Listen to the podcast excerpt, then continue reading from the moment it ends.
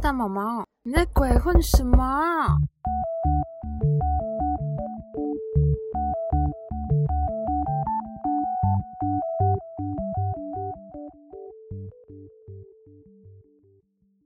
안녕하세요甜毛毛影迷大家好，我是大毛毛。我最近看到很多艺人身体出问题、健康亮红灯的新闻，所以我今天决定要来做这个主题，就是要来告诉大家。 在舞台上看起来光鲜亮丽的艺人，其实他们的身体糟透了，健康状态真的很差。好吧，开始今天的新闻。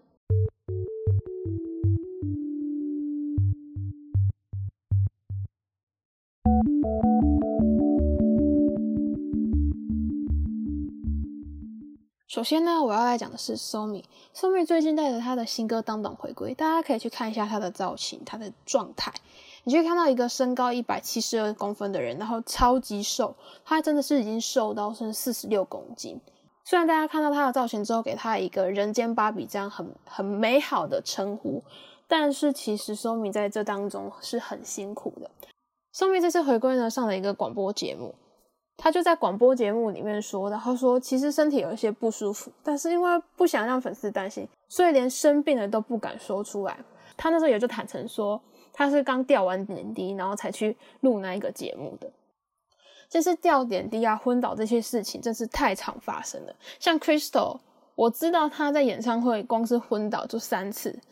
像我之前看 Big Bang 的一个影片，然后就看到 GD 在舞台上的表现，就是。唱歌非常的稳啊，然后跳舞也非常的稳。可是当一首歌结束之后，他进到后台之后，你就会看到他整个是瘫软在地上。那个时候工作人员也只能哦稍微帮他做一点处理。过没几秒钟，他又得再重回到舞台上去。你可以想象吗？就是前一秒还瘫在地上的人，下一秒又是一个完美的状态出现在舞台上。那也不止 G D 这样，之前 X O 的惨烈。他在妈妈的舞台上身体出状况蛮多次，而且其中一次我觉得很恐怖，是他在表演 Overdose 那首歌的时候，他是在间奏的时候，你就看他捂嘴，然后要冲下舞台样子，他就是快吐了。你知道要跳到快吐了是什么感受吗？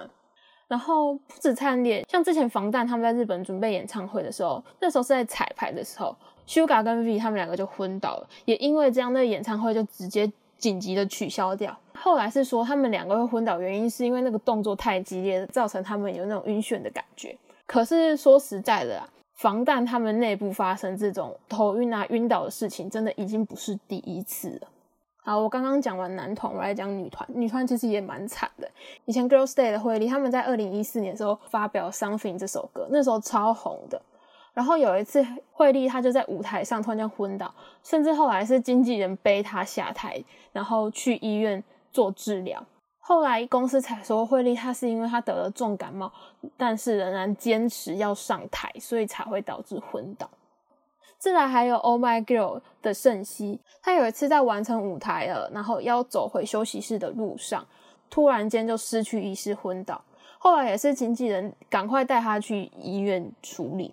后来公司才出来说明说，圣熙是因为他压力太大，然后造成他换气过度，最后呢才会有昏倒这样子现象出现。除了这些在舞台上的人以外呢，我要来讲一个人，一个演员，他是朴海镇。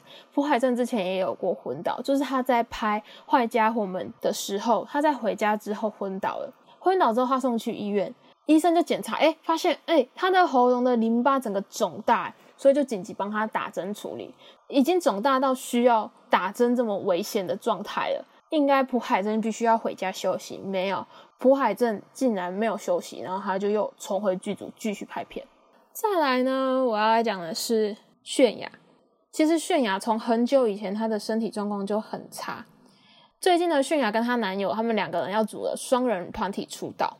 但是最近呢，泫雅却透露了一件事情，就是她平常呢就会昏倒好几次，甚至这次回归的 MV 拍到一半的时候，还紧急叫救护车把她送去医院。泫雅她就有说，就就算她任何方面都准备好了，但是身体也不可能百分之百的跟上，其实是蛮难过的。泫雅身体拉警报真的不是只有这一次，像去年呢，泫雅原本在年终的时候就要用《Good Girl》这个专辑回归，但是去年八月的时候，他的经纪公司就跳出来说：“哎，等一下哈，最近呢，泫雅的旧病他又复发了，然后导致他又昏倒，所以紧急暂停所有的活动，以及他的新专辑就是延后才可以发行。所以大家看到《Good Girl》这张专辑是已经等泫雅的状况比较好一点点了。他以前在《风靡你》的时候，也有一次也蛮恐怖的，因为行程太多了。”他身体不堪负荷，所以最后呢就送医，而且他送医是怎么送去？是已经是高烧昏倒，而且到脱水的状态。高烧昏倒就已经够恐怖了，他竟然还脱水。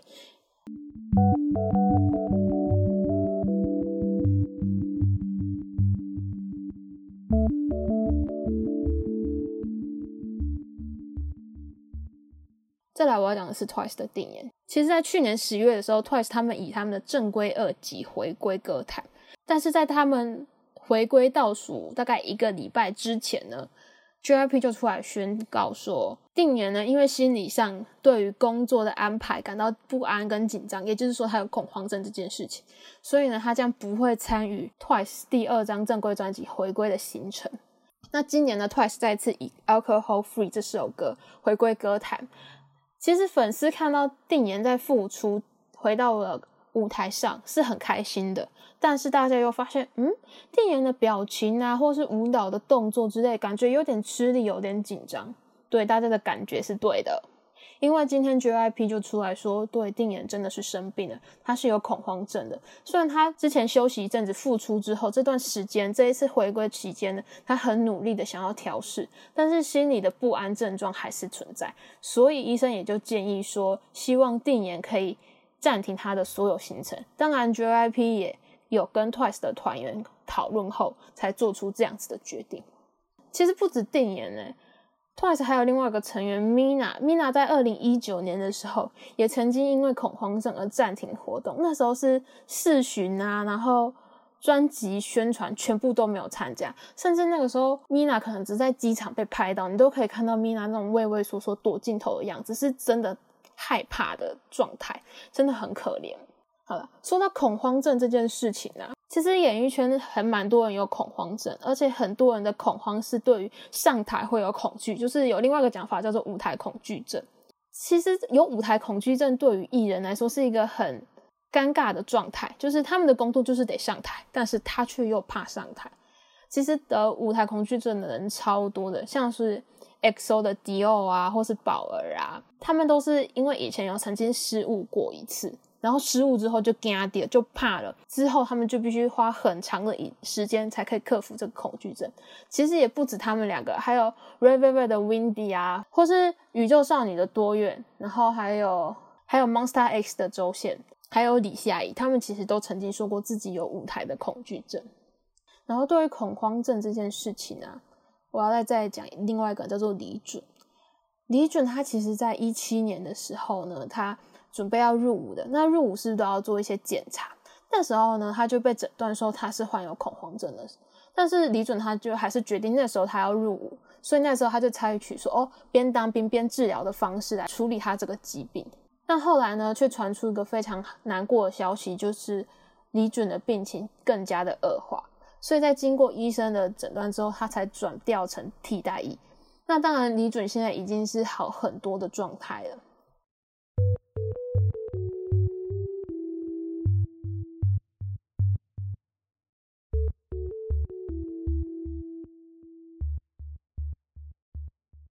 再来，我要特别讲一下 EXID 的书籍。书籍它其实之前因为甲状腺亢进的问题，然后就暂停活动了一阵子。我自己呢也有甲状腺亢进，甲状腺亢进其实蛮麻烦的。我讲我自己的状况哦，像我现在跟大家录音的时候，我就是坐着讲话这样子而已。但我不知道大家有没有发现，其实我录音常常会在一个莫名其妙的时间换气，就是我常常喘不过气来。这是我的其中一个症状。再来就是我可能现在坐着只动一张嘴，但是我的心跳是破百的状态。你就想想把我现在这两个状态套在一个唱跳歌手的身上，就是我们高音唱的超狂的收紧，然后你跟他说哦，只是讲话而已，就可能无法换气喽。请问一下，高音怎么唱？然后再来你做的心跳就破百了。当你唱跳完之后，那收集可能就已经躺在地上了吧？其实患有甲状腺亢进对于一个唱跳歌手来说是完全致命伤。再来是甲状腺亢进很严重、很严重的时候呢，有的人会说哦，要用开刀的方式治疗。来，大家摸一下自己的甲状腺长在哪里？没错，就是在你的声带旁边。你对一个歌手说，哎，在你声带旁边动个手术哦。对于 EXIT 的主唱收集来说，就是他想要继续平凡的生活，好好的又唱又跳。因为这个疾病太无法了，那我们今天来治疗这个疾病吗？但是这个治疗方式却无法套用在他的身上，他唯一可以做的就是休息，彻底的休息。我再来还要讲的一个在演艺圈很常看到的病状，就是忧郁症。其实演艺圈里面传出忧郁症的艺人非常的多，像是泰妍。他之前就曾经在 IG 上跟粉丝互动的时候，不小心就说出他自己其实正在接受忧郁症的治疗。像江丹尼尔，他之前也是被确诊说他是有忧郁症跟恐慌症。他那时候状态真的很糟的时候，他甚至在关卡上面他就直接写他说：“真的太累了，谁可以来救救我？”哎，看到这种话出现的时候，是真的会担心他们做出什么事情。除了暂停活动以外，也是有一些人他们是选择退团的，像是之前 A O A 的草儿，他当初退团的时候就很直接的说，他的原因就是因为他健康出问题。那其实大家也都知道，就是忧郁症。但是看看现在他自己有一个 YouTube 频道，然后会看到他在上面 cover 一些东西，其实觉得，哎，他或许现在也过得还不错啦。但我说实在，我觉得 A O A 一整团后面又发生了很多令人难过的事情。可以猜测出他们的团员其实基本上都已经生病了。除了草儿以外，像 Winner 的南泰选，他那时候退出的时候也是以心理健康问题的这个原因退出。南泰选现在以 South Club 这一个团体、这个乐团来活动。其实退团还不只是有忧郁症，像像之前 Oh My God 的金妮啊，他就是因为有厌食症。才退团，大家也知道得厌食症绝对不是生活无忧无虑。他其实刚出道的时候就受到很多键盘酸民的攻击。再来最让人家难过就是自杀。我还记得我那时候看到钟铉自杀的消息的时候是看到韩文，然后我就嗯，我是哪一个单字看错，还是我哪个单字意会错误？钟铉这个难过的事情之后，又出现了雪莉啊，还有聚合啊的事情。然后我后来我有看到一篇报道。就是啊，有人去统计了一下韩国自杀的艺人，就有人说，大概十四年之间，就是从二零零五年到二零一四年这样统计下来，总共有超过三十位的艺人是自杀死掉的。其实韩国啊，它自杀率是全亚洲第一名，而且是全球第四名。对于韩国人他们自己来说呢，他们的第四大死因就是自杀。而在十到三十岁这段年龄的民众当中，第一大死因就是自杀。其实韩国的演艺圈看起来真的非常的光鲜亮丽，但是他们所要承受的压力也是非常大的。他们从当练习生的时候就已经开始接受到非常高压的生活，包括说他们饮食会受到控制，他们的交友啊，或在社群上的活动啊，都会被监视。他不要觉得哦，幸运出道业就没事了，没有出道之后，他们压力其实是更大的。他们以前当练习生的时候，可能只要面对公司给他们的压力，公司对于他们的监控。但是当他们出道之后，他必须面对的是爱他的粉丝，他必须对爱他的粉丝负责。当然，他们不会想让爱他的粉丝失望。但是另外也有不喜欢他的人，那些酸民躲在键盘后面留言的人。他们的酸言酸语，他们的恶恶意留言，对艺人来说也会造成非常大的影响。其实之前有一个演员，他在自己的硕士论文就写到，他说有百分之四十的艺人都曾经考虑过自杀一次。之前 Winner 的 Mino 他也有说过，他原本以为自己是不会生病的，但是经历过各种事情之后呢，恐慌症还是找上他，就是在大众面前永远必须保持最完美的样子。但其实背后所承担的是越来越多的责任。神话的成员 Kim Dong Won 呢，他看到韩国演艺圈这样的现象之后，他其实也很难过的说了一些话。他就说：“孩子们呢，他们是无法好好的吃饭，好好的休息。却被大人们要求说要在大众面前展现出开朗的微笑，展现出公司所期待的样子。但当公司发现艺人的精神状况有问题的时候，公司都会直接拿药物来解决。也就是说，对公司来说，他们会采取最快速的方式来解决问题。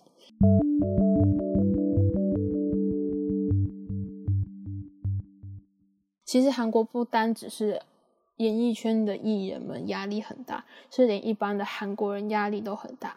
就是这边推荐大家去看《八十二年生的金智英》，就是它原本是一本书，然后后来改编成电影。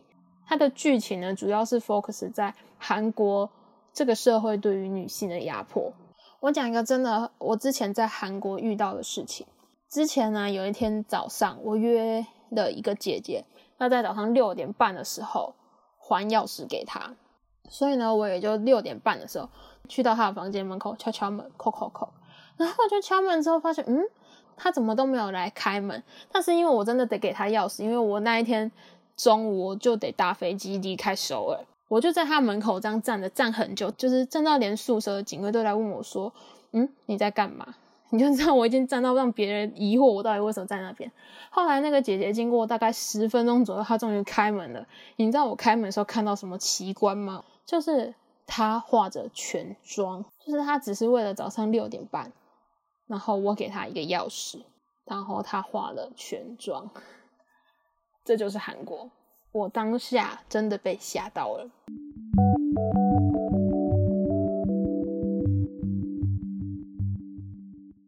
啊其实也不只是韩国，我觉得对于我们每个人都是一样的。就是当我们真的压力很大的时候，身体就会有反应。所以大家要学会跟压力做朋友。